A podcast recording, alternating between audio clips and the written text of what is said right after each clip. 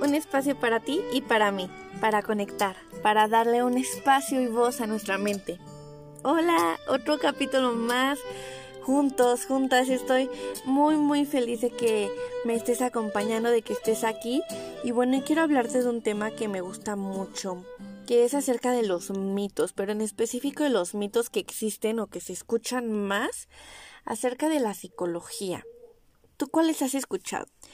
Quiero que me los compartas, quiero que me mandes mensajito, que comentes en la, en la pregunta que voy a poner de este capítulo, eh, si me estás escuchando en Spotify, y si no que me mandes mensajito por Instagram para que me comentes los mitos que más has, más has escuchado y que te gustaría pues ver, ¿no? O sea, qué, qué tan falsos son, por qué son falsos, cuál es la realidad detrás de esos mitos. Pero comenzaré con unos cuantos que son los que yo más he escuchado. El primero de ellos dice que los psicólogos somos capaces de leer la mente. ¿Cuántas veces no has escuchado este mito?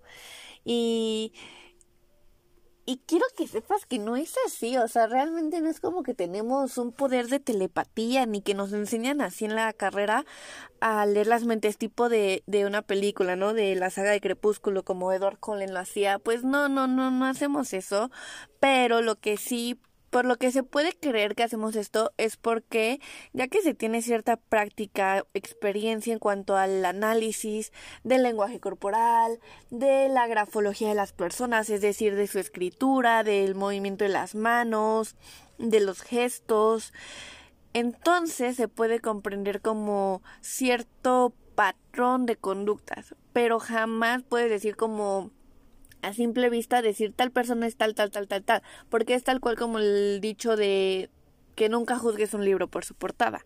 Y es lo mismo, o sea, los psicólogos podemos saber patrones o podemos tener como determinadas, determinados aspectos que lleguen a tener en común las personas que llegan a cometer tales actos, que llegan a sentirse de tal modo, pero lo que es totalmente muy importante que tengamos en cuenta es que cada persona es un mundo, cada persona es completamente diferente y aunque haya patrones que se parezcan, cada persona lo va a vivir y a experimentar de una forma diferente y a manifestar de una forma diferente. Por eso es que los psicólogos podemos tener ciertas bases, pero no somos capaces de leer la mente, obvio no. Y bueno, el siguiente mito es acerca de que los psicólogos medican. ¿Cuántas veces no has escuchado de, de esto, de que nosotros te mediquemos? Esto no es así. Y ya había hablado un poco acerca de esto, pero quiero volver a hacer énfasis en la diferencia. Quienes medican son los psiquiatras. ¿Y por qué un psiquiatra medica? Un psiquiatra empieza sus estudios eh, dentro de la medicina. Y ya como tal, la psiquiatría es una especialidad de la medicina. ¿Por qué? Porque el cerebro es un órgano. Para mí, el corazón y el cerebro son los más importantes. Deja de funcionar uno y te mueres. O no hay vida.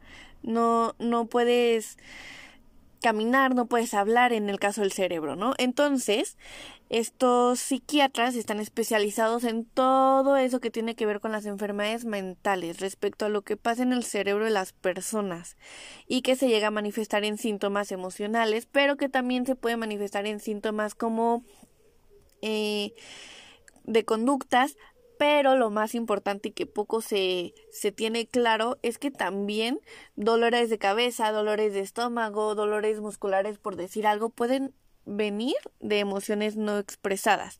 Entonces, pues bueno, esto es un poco como la psiquiatría y ellos entonces como un como el cerebro es un órgano es a lo que ellos se dedican. Ellos son quienes sí te pueden medicar. Pero los psicólogos no estamos este, capacitados ni habilitados para medicar. Nosotros referimos a los pacientes que lo necesiten al psiquiatra para que entonces tenga esta medicación, pero nosotros no. De hecho, hay algo que me gusta mencionar que es que no todos los pacientes que acuden al psicólogo están son referidos al psiquiatra, pero todos los pacientes que van con el psiquiatra tienen que ser referidos a un psicólogo. Por lo que mencioné ahorita de que hay cosas emocionales que se expresan por dolores de cabeza, dolores musculares y así, hay cosas que sí te pueden calmar con medicamentos, pero puede que no sé, por ejemplo, en tres meses regrese el síntoma o regrese más fuerte o regrese de una forma totalmente diferente y es porque no sea como tal algo de tu cuerpo, algo que no esté funcionando, sino es por algo que no estás expresando, que no estás poniendo en palabra. Entonces a eso es a lo que me refería un poco respecto a esto de las manifestaciones de los síntomas para poder este aclarar este punto de que no, los psicólogos no medicamos, pero en algunos casos sí referimos a los pacientes con psiquiatra. El siguiente mito es que tienes que estar loco para ir al psicólogo. Este mito me encanta porque creo que es el que más escucho, que, que más se dice, ¿no? Como es que tienes que ir al psicólogo. ¿Por qué? Yo no estoy loca. O sea, me ves cara de loca y así empiezan a decir esto también cae mucho en estigmas, estereotipos que se tienen de, de que, que, tienen su origen en las películas que nos han presentado enfermos mentales de una forma que también hay que tener en cuenta eso. Las películas son ficción, obviamente tienen que exagerarle un poquito para darle ese toque que atraiga a la gente. Pero tenemos que volver al origen. Las enfermedades mentales no se manifiestan como tal, como nos las han pintado. Y no significa que estés loco para ir al psicólogo, sino para mí se me hace que todos estamos locos, todos tenemos ahí algo que nos hace caer en la locura, que es justo lo que nos hace ser únicos y especiales para poder disfrutar la vida. Y, y realmente a mí no me parece malo que digan que, que tienes que ir al psicólogo. Para mí todos, todos, todos, todos, todas tenemos que ir al psicólogo, al menos una vez en nuestras vidas. Porque tenemos heridas, tenemos, o sea, la vida se conforma de momentos buenos y malos. Y hay veces que esos momentos malos no nos dejan disfrutar los buenos o nos dejan heridas muy, muy profundas. Y eso es lo que se trabaja en terapia, poder sanar, poder reconstruirlas, poder reconocerlas, pero también poder trabajar en ti para mejorar infinidad de cosas. Para infinidad de cosas se puede trabajar en la terapia, pero no, no necesariamente ni, no, ni siquiera necesariamente, más bien no, no tienes que estar loco para ir a terapia porque realmente qué es la locura, o sea, qué es estar loco realmente, o sea, todos, todos, todos necesitamos ir al psicólogo porque somos personas que realmente necesitamos expresar, hacer consciente lo que pasa por nuestra mente y dar como un lugar a todo, así como le queremos dar términos a todo, de que esto es una hoja, esto es una pluma, también deberíamos de ser así con nuestras emociones, con nuestros pensamientos, de esto es un pensamiento intrusivo, esto es un pensamiento real, eh, esto es un sueño, esto, esto es la realidad. Tendríamos que tener más conciencia de lo que pasa en nuestra mente, en nuestro día a día, así como le ponemos conciencia, así como le ponemos atención a lo que pasa en nuestro corazón, de si traemos el ritmo acelerado, lo traemos bajo, si traemos un dolor de estómago, si me duele o no un hueso. Em, así como le ponemos atención a esas cosas, de la misma forma deberíamos de poner la atención a nuestra mente, o incluso más atención todavía. Y bueno, el siguiente método, método, eh, perdón, el siguiente mito dice que ¿para qué ir al psicólogo si mi mejor amigo o mi mejor amiga me escucha? Y bueno, esto es importante porque claramente la terapia es hablar, estar hablando, hablando y hablando. Y sí, muchas veces las personas dicen, ¿por qué ir a pagarle a alguien a que me escuche cuando puedo irme a tomar un cafecito con mi amiga y que me escuche? Ok, sí, pero aquí hay una diferencia muy importante. Que cuando hablas con un amigo, lo que haces es desahogarte, nada más. Y en cambio, cuando vas a terapia a hablar, el terapeuta, la terapeuta, está capacitado para poder poner la atención necesaria a lo que estás diciendo, para poder hacerte ver esas cosas que tú dices y no te das cuenta que estás diciendo. Esas cosas que te pasan o por qué te pasan y que tú no te estás dando cuenta, pero que sí expresas. ¿Me entienden? O sea, es un poco mostrarte la claridad. Más bien, así te lo voy a explicar. Eres una persona con miopía, no ves bien de lejos.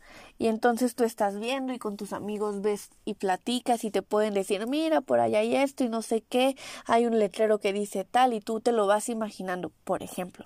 Pero no va a ser lo mismo que vayas y te compres tus lentes y entonces tú ya veas perfecto con claridad desde tus propios ojos, desde, desde, tu propia perspectiva, todo lo que pasa en tu día a día, en tu vida. Eso es ir a terapia, poderte poner un poco esos lentes para poder observar, analizar, comprender más a detalle todo lo que pasa en tu vida. Y el siguiente y último mito es que en terapia te van a juzgar y que te da pena ir. Em, esto es un poco también a trabajar porque más que trabajar, a abrirte, animarte a, porque yo como casi psicóloga, sí te puedo decir que jamás en la vida un terapeuta te va a juzgar. Lo que se trata en la terapia es de centrarnos en lo que tú estás diciendo, en escuchar y sobre lo que estás, estamos escuchando poder trabajar. Dejamos a un lado nuestros prejuicios, dejamos a un lado si para nosotros está bien o mal. Para nosotros lo importante es qué significa para ti, si para ti está bien o está mal, qué te hace sentir a ti. Y entonces trabajar sobre ti, sobre tu historia. Y nosotros realmente ahí influimos como una guía, como una, una herramienta para ti más no como un camino que se te forma de tienes que hacer esto, esto, porque esto, no, jamás, jamás, jamás. Y aparte de que terapia es un espacio donde te puedes sentir libre de hablar de lo que tú quieras, es tu espacio, es un momento tuyo contigo, con tu mente, con tu historia, para abrazarte. Hay una frase que me gusta mucho que es que en terapia puedes abrazar a esa niña, a ese niño que hay dentro de ti, a, ese niño o esa niña que fuiste hace 10 años.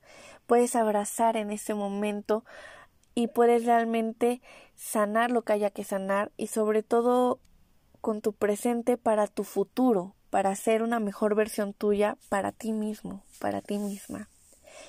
Y estos mitos realmente pues son como los más comunes que se han escuchado, pero quiero escuchar los tuyos, los que tú has escuchado, los que tú tienes incluso en tu mente y está bien, o sea, quiero escucharlos para poder como analizarlos y poder realmente darles un, un sentido y poder comprender por qué son mitos, qué es lo que hay de falso dentro de ellos. Y recordarte que me encanta que me estés acompañando en estos capítulos, que también puedes acompañarme en Psicología Sadelu por Instagram para seguir más de mi contenido sobre salud mental. Y como te lo dije al, principio del episodio, me encantará que me mandes mensaje, que me contestes en la pregunta de este capítulo en Spotify. ¿Qué mito has escuchado? O cómo tú entiendes los mitos que te compartí a lo largo del capítulo y cómo le harías para eliminarlos. ¿Tú qué piensas de la terapia? ¿Qué piensas de ir al psicólogo? Gracias por acompañarme y gracias por estar aquí, gracias por regalarte este momento para ti.